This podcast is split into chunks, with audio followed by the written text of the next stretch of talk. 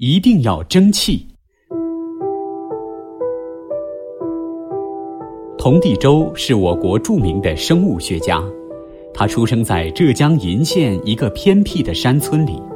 因为家里穷，他一面帮家里做农活，一面跟父亲念点书。童第周十七岁才进中学，他文化基础差，学习很吃力。第一学期期末考试，平均成绩才四十五分。校长要他退学或降级，经他再三请求，才同意让他跟班试读一个学期。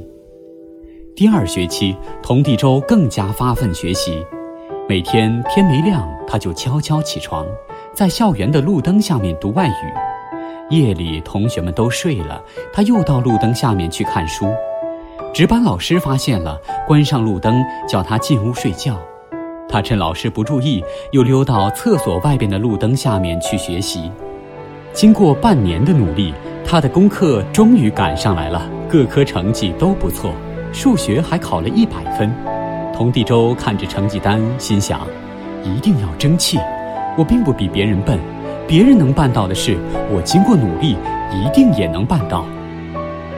童第周二十八岁的时候，得到亲友的资助，到比利时去留学。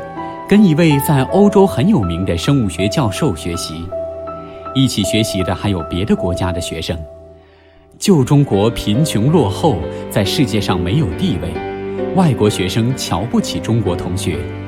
童第周暗暗下了决心，一定要为中国人争气。几年来，那位教授一直在做一项实验，把青蛙卵的外膜剥掉，这是一项难度很大的手术。需要熟练的技术，还需要耐心和细心。同学们谁都不敢尝试。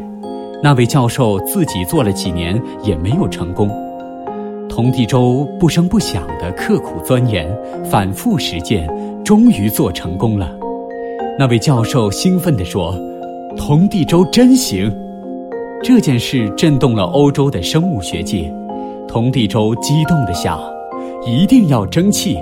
中国人并不比外国人笨，外国人认为很难办的事，我们中国人经过努力也能办得到。